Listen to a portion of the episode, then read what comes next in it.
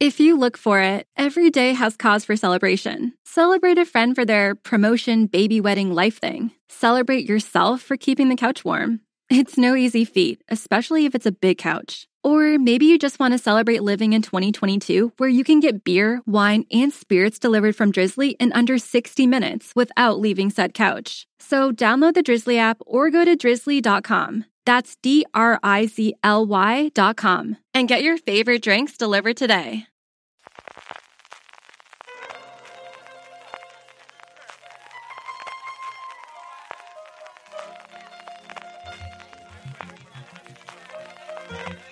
Estás escuchando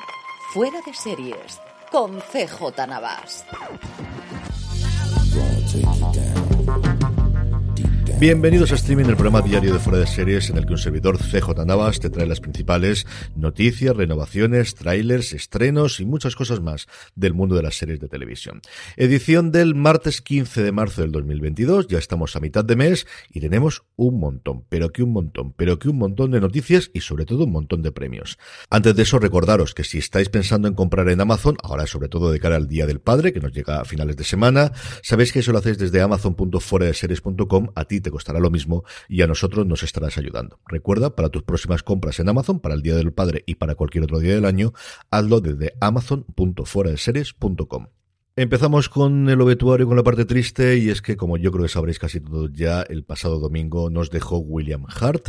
Hart se hizo el nombre en los años 80 por ser nominado tres años consecutivos, algo que solamente nueve actores en la historia han conseguido. Ganó el Oscar en la primera nominación, la del 85, por El beso de la mujer araña, y fue nominado después por Hijos de un dios menor y por Broadcast News, que aquí se llamó Al filo de la noticia en España. Una carrera, por tanto, de más de cuatro décadas en el cine y un resurgimiento en la gran pantalla recientemente por su papel del general Tadeusz Ross en las películas del universo cinematográfico Marvel, pero también ha hecho muchas cosas en serie recientemente. Lo tuvimos en Goliath, en la serie de Amazon Prime Video con Billy Bob Thornton, la tuvimos también en las temporadas, en la serie, en la adaptación de Condor, en la serie que tuvo dos temporadas original de Epics en Estados Unidos, que es una pequeña joya, desde luego, a reivindicar. A mí me gustó mucho, mucho en sus momentos. Y el papel que más he recordado yo con su fallecimiento es ese personaje que interpretó en la segunda temporada de Mythic Quest, que Marca de la Casa se desviaba un poquito de la historia fundamental, ya lo hizo en la primera temporada en esta segunda, que era sencillamente maravilloso.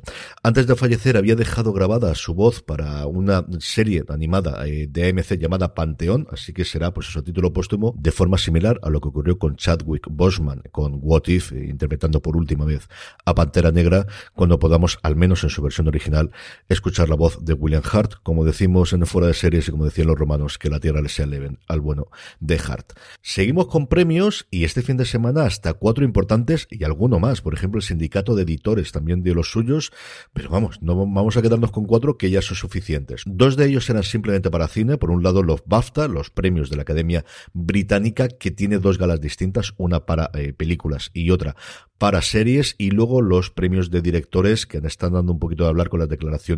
o con el aceptación de Jane Campion por el poder del perro. Nos quedan nada para los Oscar, así que se está cerrando la carrera. Y los otros dos sí que premiaban tanto películas como series. Los Critics Choice Awards, que se había retrasado un año por la pandemia. Dos grandes ganadores. Por un lado, Ted Lasso, que ganó cuatro premios, incluido Mejor Comedia y Mejor Actor para Jason Sudeikis. Tres, se llevó Succession para HBO. El Juego del Calamar eh, de Wild Lotus y Mero Fiston también ganaron distintos premios. Y quizás lo más sorprendente, o no, porque la serie ha funcionado mucho, especialmente en Estados Unidos, fue el primer mm, premio gordo que se llama Yellow Jackets como mejor actriz para Melanie Linsky, una de las grandes sorpresas del final de año pasado, una de esa resurgencia que ha tenido puntualmente Showtime a final de ejercicio hasta que llegó Euforia y volvió a poner las cosas en su sitio para HBO. Y por los otros, unos premios que a mí mm, me gustan bastantes, que son los premios de animación, llamados los premios Annie, en el que Netflix arrasó. Pero arrasó es que se llevó 20 de los 31 galardones que se dieron, que se dice pronto.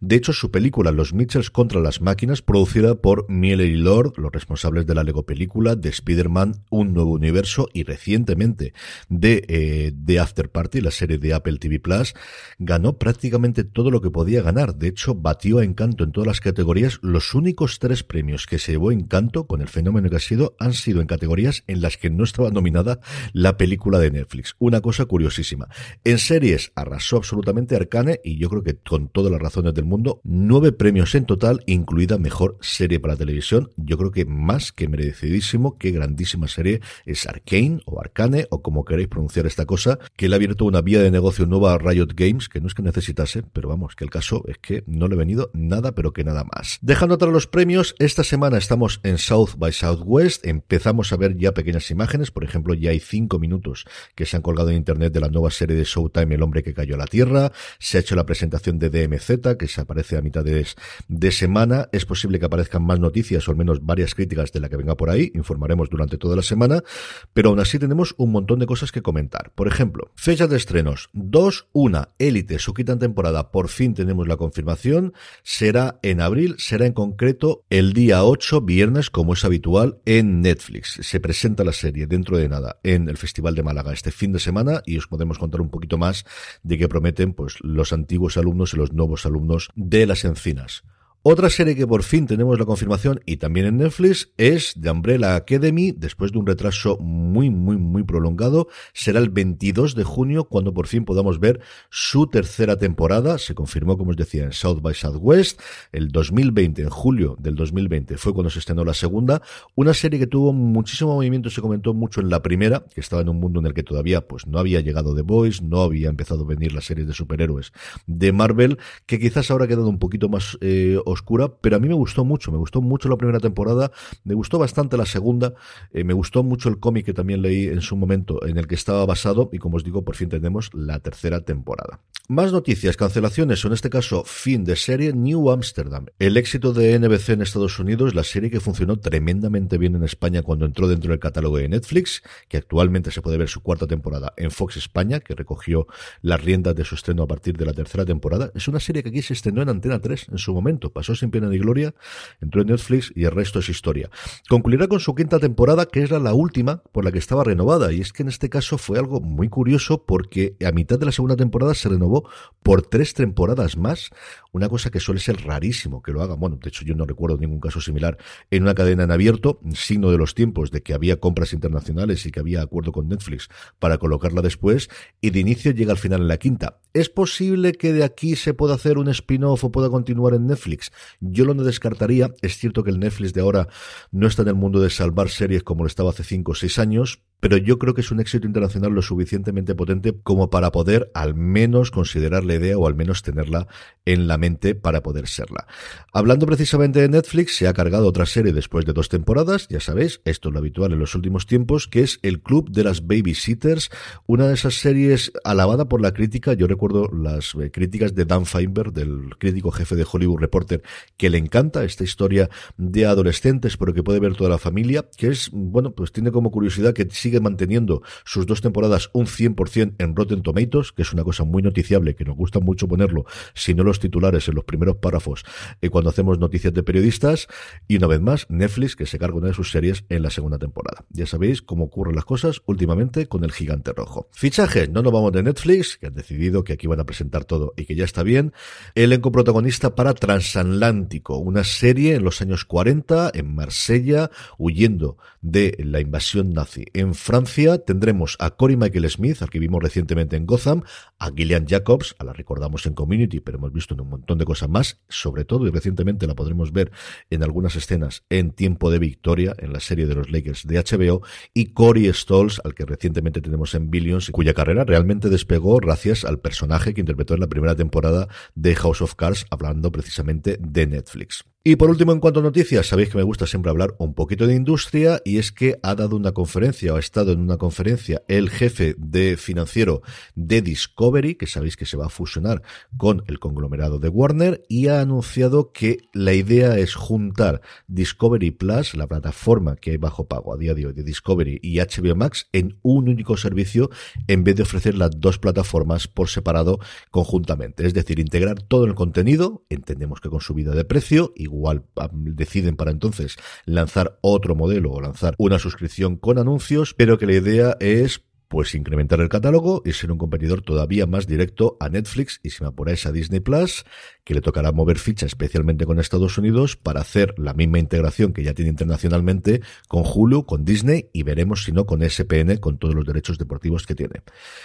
Trailers. El fin de semana nos trajo dos importantísimos. Uno, la tercera temporada de The Boys, un tráiler que para YouTube te sale el aviso de que, ojo, que esto es para adultos. Tenemos sangre, tenemos vísceras, tenemos fluidos corporales, tenemos sexo, no desnudos, porque hasta ahí ya no iba a pasar YouTube. Y tenemos leche de vaca que no materna, pero leche al fin y al cabo para el patriota. Y tenemos a un Billy Butcher, a un Carl Urban, al que algo le pasa en los ojos. El tráiler además contaba con un single de Imagine Dragons, con Bones, que es la primera vez que se escuchaba, y hablando de canciones molonas para trailers, The Call Me Magic, Me Llaman Magic, el documental en cuatro partes producido ejecutivamente por Irwin Magic Johnson para Apple TV Plus, ya tiene su tráiler, sonando de fondo el Apache o la versión de Apache de Sugar Hill Rang, una de las primeras series con las que empezó la revolución del hip hop y del rap, y es una de mis canciones favoritas de siempre. Me fascina la versión original instrumental y la versión que hicieron en su momento esta gente. Todo el mundo, de Barack Obama para abajo, para contar eh, la vida, obra y milagros de Magic en las canchas y posteriormente en su vida como ejecutivo, una vez retirado, con eh, su contagio por el virus del SIDA y en la rueda de prensa que dio que aparece también dentro del documental. Cuatro episodios que se estrenarán próximamente en Apple TV Plus. Y luego HBO Max ha colgado un tráiler de una cosa curiosísima que se llama Tokyo Vice y que aquí tiene toda la pinta que se va a estrenar bajo el mismo nombre o que llegado el caso en vez de una traducción literal en plan los vicios de Tokio se tirará por corrupción en Tokio o algo similar. La serie está basada en el libro del periodista Jake Adelstein sobre la corrupción de la Policía Metropolitana de Tokio en los 90 no, no es un documental. La serie está creada por J.T. Rogers, que hasta ahora había hecho fundamentalmente guiones para teatro, pero está como productor ejecutivo y como director del primer episodio ni más ni menos que Michael Mann. Se estrena el 7 de abril en Estados Unidos, entiendo que aquí nos llegará el 8 de abril, desde ya está totalmente en mi radar y es que al final corrupción lo tenemos en todos los sitios y por qué no también en Tokio. Estrenos, ayer lunes se estrenaba Movistar Plus Esto te va a doler, la serie médica de Ben Whishaw trabajando pues a destajo y sin que haya suficientes horas en el servicio sanitario del Reino Unido y XN estrenaba una de esas series que le también procedimentales llamada Intuición Criminal. Hoy martes 15 Filming nos trae Close to Me, una adaptación de la novela de Amanda Reynolds, en la cual tenemos como gran atractivo los protagonistas. Tenemos ni más ni menos que Connie Nielsen, que interpreta a Joe Harding, una mujer que tiene una vida perfecta con su compañero hasta que una caída hace que se borre de su memoria su último año. Y conforme se empieza a volver a ajustar y a recordar lo que ocurría, se da cuenta de que su vida con su pareja, que le interpreta Christopher Eccleston, ahí es nada, pues no era exactamente como parecía inicialmente. Seis episodios tiene Close to Me y HBO Max nos estrena La Línea Roja, una miniserie de hace ya un poquito de tiempo, en el 2019, que sigue las vidas de tres familias distintas que quedan interconectadas después de que un policía blanco dispare a un médico afroamericano en Chicago por error. El gran atractivo de Noah Weil como protagonista de la serie, La Línea Roja nos llega hoy a HBO Max. Y terminamos con la buena noticia del día, que tiene connotaciones de series, pero al final ya sabéis que aquí pues cojo un poquito de libertad y cuento mis cosas y es que el domingo por la tarde uno estaba viendo The Players y de repente sale un tweet de Tom Brady, del gran quarterback, retirado hacía menos de 40 días de Tampa Bay, después de una larguísima carrera y seis anillos con los Patriots, y poco más o menos lo que vino a decir es que me retiro de retirarme, que vuelvo otra vez a los campos, todo apuntaba que quería jugar esta temporada en San Francisco con los 49ers, le han dicho de Tampa Bay que me parece muy bien, pero aquí tienes un contrato, si te retiras estás retirado, pero si te vuelves a jugar te vienes aquí, que por ahora vuelve a Tampa.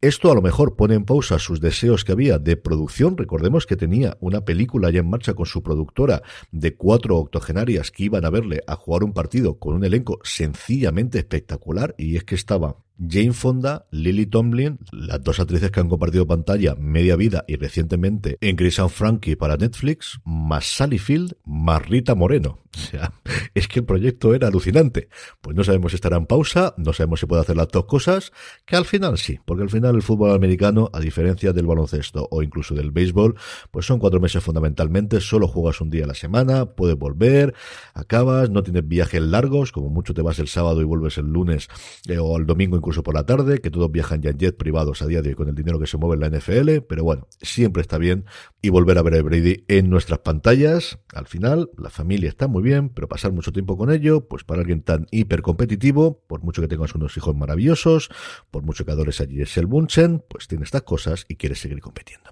Con esto terminamos por hoy streaming, volvemos mañana, recordad para vuestras compras de cara al Día del Padre y a cualquier otro día, desde amazon.fueradeseries.com, a ti te costará lo mismo y a nosotros estarás ayudando. Un saludo muy fuerte y recordad, tened muchísimo cuidado fuera. Woodhouse Nissan offers a variety of SUVs and crossovers to fit your lifestyle. Whether you're looking for an SUV with high towing capability or a crossover with all-wheel drive, you can expect a variety of safety features, plenty of seating, ample cargo space, and innovative design to tackle virtually any adventure. Explore the Nissan lineup of SUVs and crossovers featuring Rogue, Rogue Sport, Kicks, Murano, Pathfinder, and Armada. Visit one of our two Nissan locations or shop online at woodhouse.com.